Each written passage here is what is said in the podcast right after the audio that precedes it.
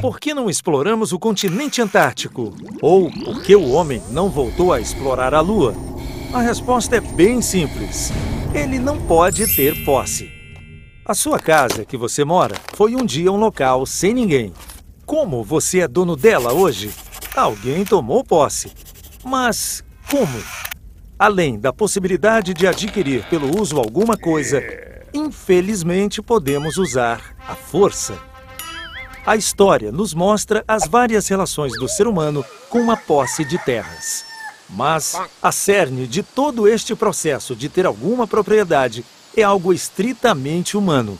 O ser humano é diferente dos outros animais, porque tem capacidade de trabalhar em conjunto, de criar sociedades. Enfim, de tentar respeitar a posse alheia. Ciência do Povo.